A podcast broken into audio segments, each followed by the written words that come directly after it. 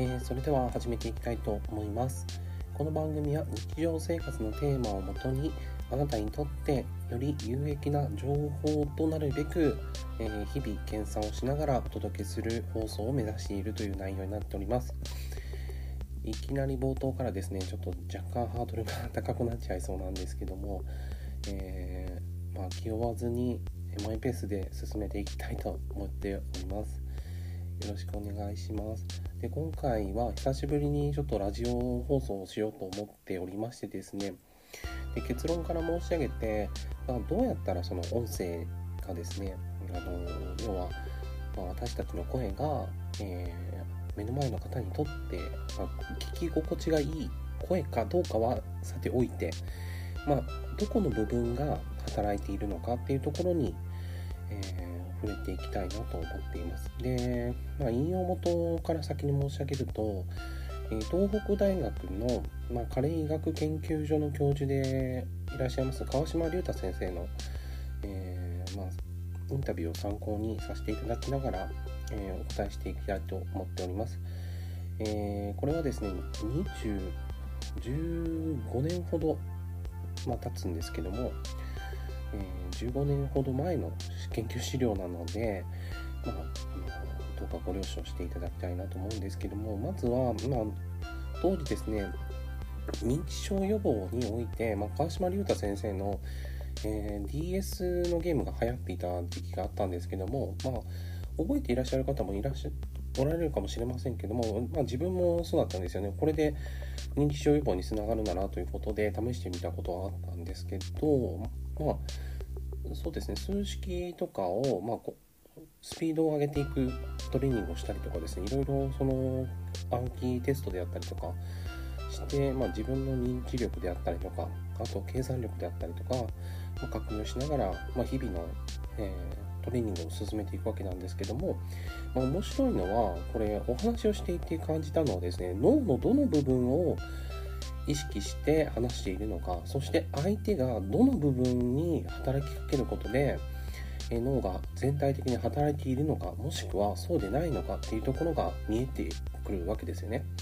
でこれが非常に面白いなと思ったんですけど要は私たちの声においては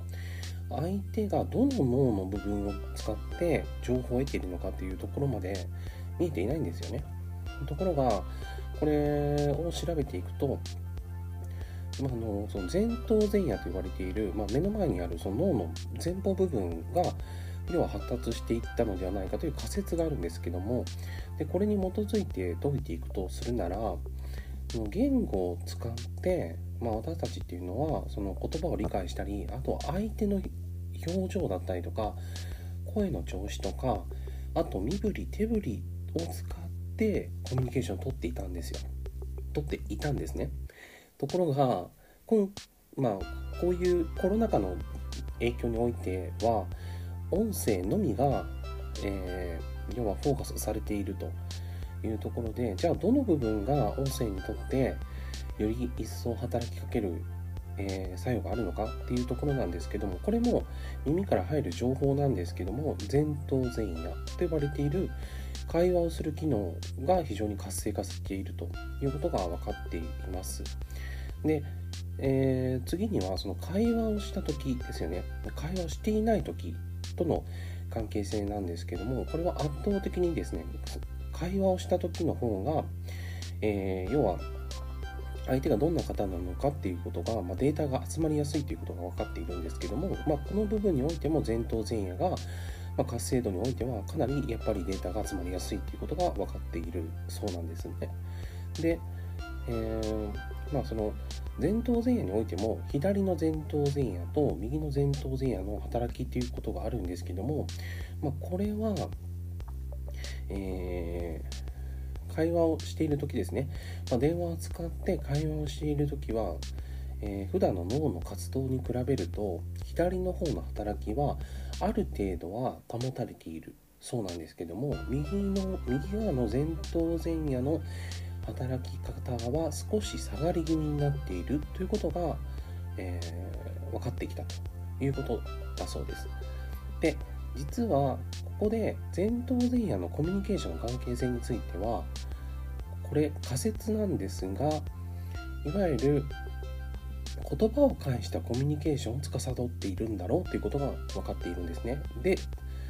つまり右の脳の前頭前野のね右の脳が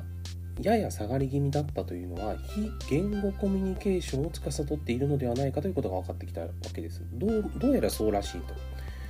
で断定ではないんですけども要はイマジネーションですね。イメージイメージができるかどうか。なのでまあその電話であったりとか音声だけ聞くというのはこの右側の前頭前野があまり働きがえー、働くことができないと。要は目の前の方をお会いしていないのでどんな方かわからないから脳がですね右側があまり働かないということが分かっていると。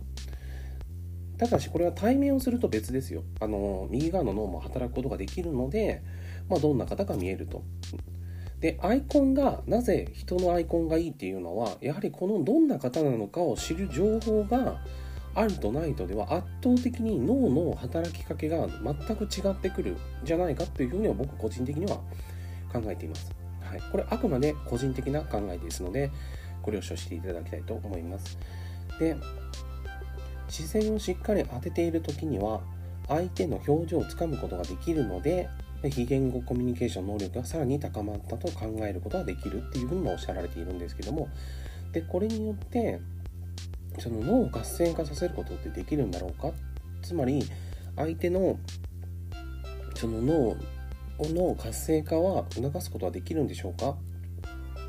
ってことなんですけど、ま、会話の中で脳を活性化させるには目を合わせて会話をすることが有効だと実験で分かっているっていうことが分かったんですよね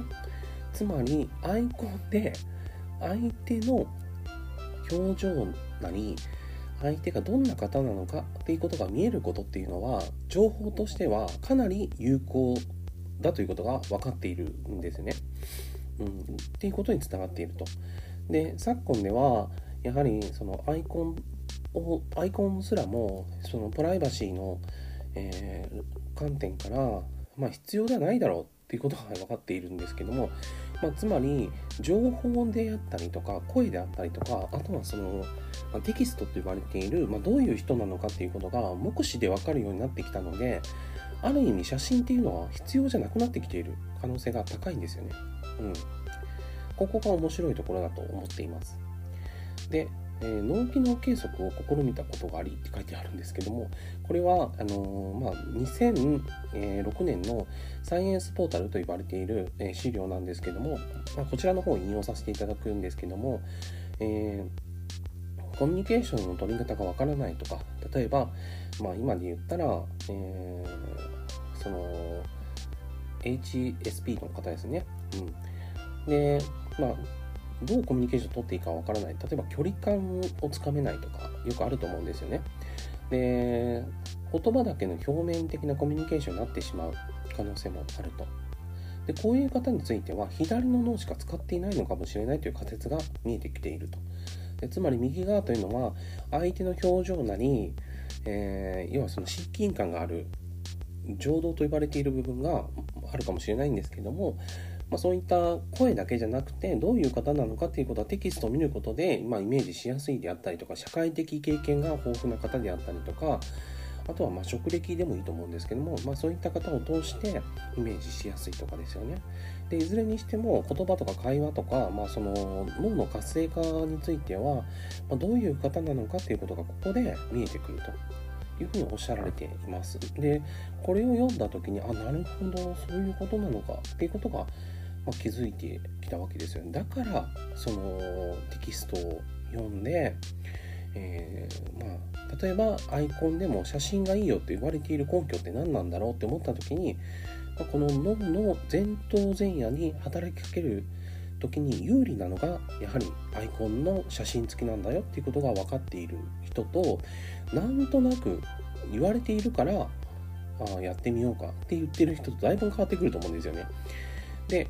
で今ではやはりこうデジタル化に伴ってその音声だけでも十分に成り立つような、まあ、SNS の発達によって、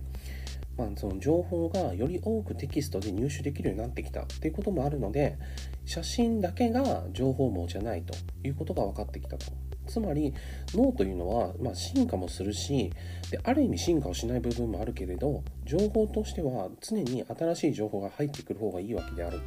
ということで、えー、コミュニケーションを取るにあたってはある程度読みながら目で見る情報というのは、えー、耳で音声で、まあ、声は聞くけど目の前にあるテキストを読むことでどういう方なのかっていうことがイメージしやすくなるわけですよね。で声のトーンであったりとか調子で嘘をついているかそうでないかということが判断できると思うんですよね。で真実のことを言っていればあこの方のおっしゃっていることは本当だなとかってすぐに分かってくるわけですよ。うん、でもう例えばその本質をついた話をした時にあなるほど納得していただけるんじゃないかとかですねあこの話を通して今聞いてくださっている方もあそういうことだだからアイコンはあの人の写真をしなければいけないのかとかっていうことが分かってくるわけですよね。で聴覚ですよね、まあ、耳から入る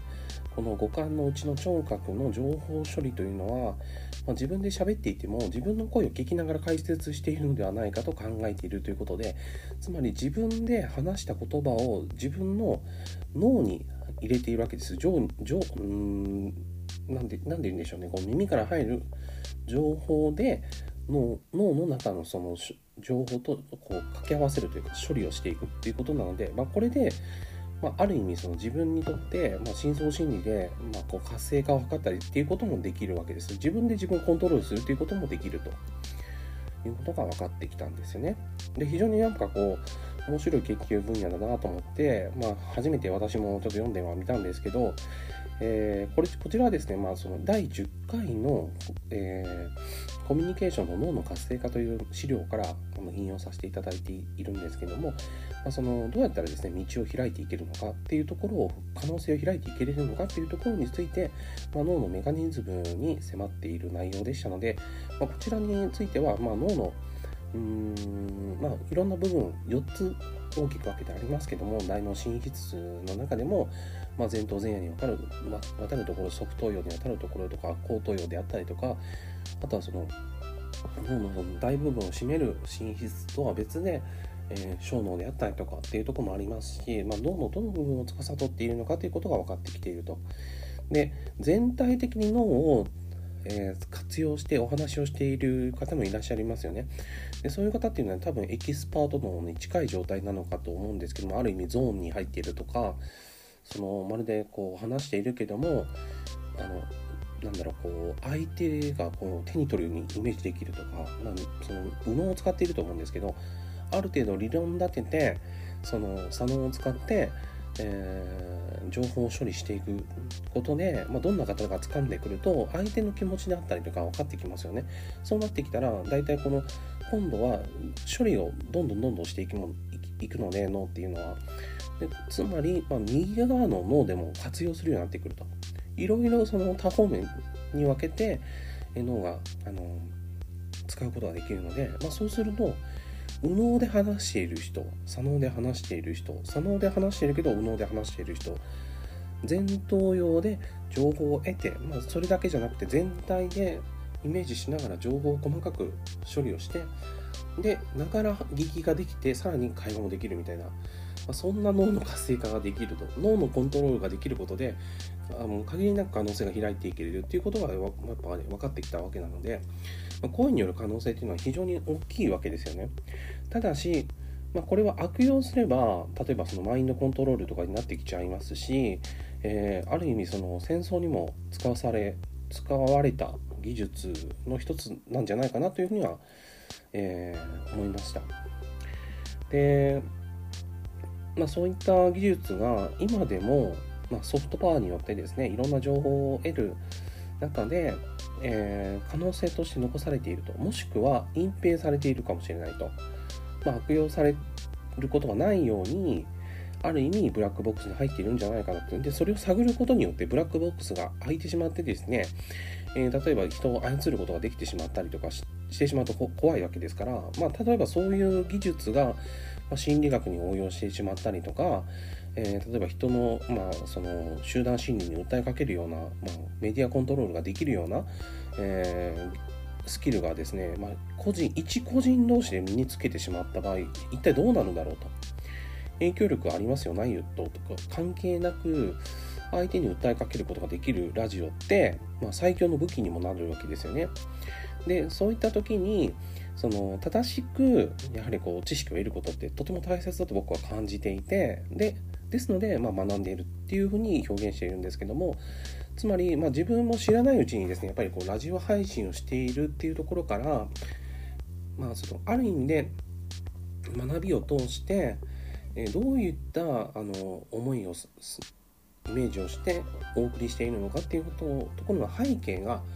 ある程度分かっていればバックグラウンドが分かっていればですね、まあ、自分も言葉に対し発する時に、え相手に対して、えできる限り真実を伝えるということが、え求められますし、まあ、下手な言葉を使わなくなりますよね。ですので、まあ、教養を身につけることっていうね一つ一つが何だろうこうリテラシーを上げることにもなりますし、まあ、より一層、えー、なんだろう有益な情報をお届けすることにもつながっていくと思うので、まあ、日々のトレーニングでありますけども、まあ、個性を出すのは基本ができてからだというふうに考えている次第でございます。まあ、少しちょっと硬い話になるなりそうだったので、まあ、ここら辺で終わりたいと思うんですけども、まあ、今回のお話についてはまた、えー、要望がありましたらですね、えー、次回お答えしたいなと思うんですけども一応こちら参考